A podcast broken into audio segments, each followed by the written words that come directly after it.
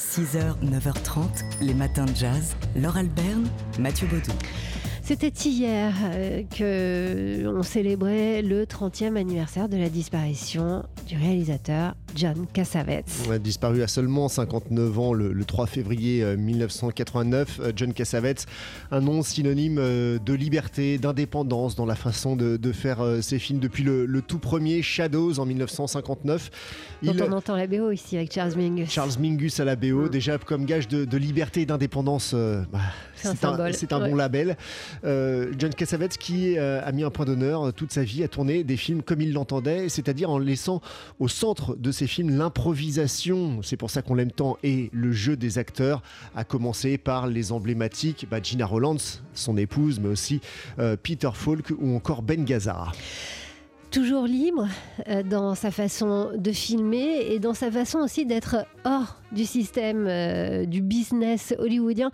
On écoute ici John Cassavetes avec un extrait de la série Cinéma Cinéma. So we decided we'd come up with a great idea that we would buy all our film equipment. On est arrivé à une idée géniale. On allait acheter tout le matériel pour faire le film, mais personne ne voulait nous faire crédit. Alors on a commencé à tourner le film sans argent. Et on travaillait avec des gens qui nous aidaient seulement par amour pour le cinéma, car aux États-Unis, le cinéma est un business, pas un art. Et nous, on a dit merde à tout ça. On va en faire de l'art, dans le sens où on va s'amuser et s'exprimer librement. Voilà ce qu'a fait euh, John Cassavetes euh, toute sa carrière. Il a un peu payé bah, parce qu'il n'est pas devenu euh, la, la grosse machine à business, euh, effectivement, qu'il ne voulait pas devenir. Mais, Mais qu'il aurait temps, pu devenir. et qu'il aurait pu devenir. Et en même temps, bah voilà, il est devenu un cinéaste culte et culte en particulier pour nous dans les matins de jazz. On va l'honorer, enfin dans les matins de jazz et pour TSF Jazz, que, que- qui va l'honorer donc ce soir dans un lundi du Duc qui lui sera entièrement consacré à partir de 18h. lundi du Duc avec, attendez, je suis en train de chercher le nom des participants, j'ai perdu ma feuille. Doug Headline, Voilà, merci. Le réalisateur Doug Adline, euh, qui a publié notamment Cassavetes, Portrait de famille. Euh, Sophie Solini, qui a publié également un livre, L'impossible, Monsieur Cassavetes. Et puis deux musiciens ciné- cinéphiles, c'est Damien et Maxime Flo euh, du groupe Festen, qui porte bien son titre de cinéphile. Donc lundi du Duc, spécialement consacré à John Cassavetes ce soir. 6h, 9h30, les matins de jazz. Laure Alberne, Mathieu Baudou.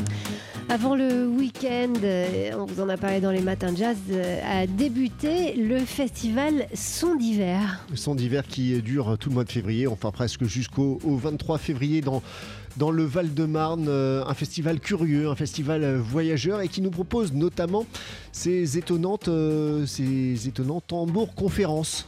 Kezako, les Bah, tambours conférences. C'est l'occasion pour le public, alors euh, pas seulement du Val-de-Marne, aussi le public parisien, euh, de- d'aller à la rencontre des musiciens qui sont programmés par ailleurs pour des concerts.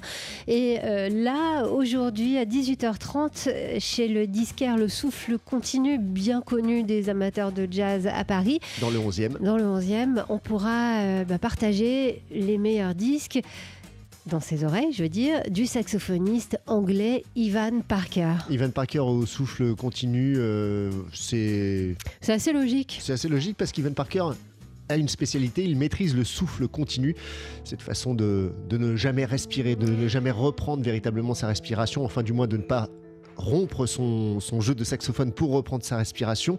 Euh, il va proposer un DJ set en fait, hein, Evan Parker. Il va partager euh, les disques qui l'ont euh, le plus influencé et puis en, parler et jouer aussi dessus avec. C'est donc ce soir à 18h30 au souffle continu dans le 11e. À mon avis, il y aura du John Coltrane, il y aura du Farwa Sanders, du Albert Tyler, enfin... Vous nous direz si vous y allez. Euh, par ailleurs, euh, il sera en concert, Ivan Parker, demain soir euh, à Arcueil avec Tyshon Soe en duo.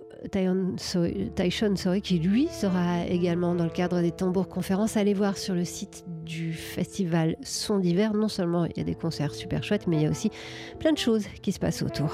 6h, 9h30, les matins de jazz. Laure Alberne, Mathieu Baudou.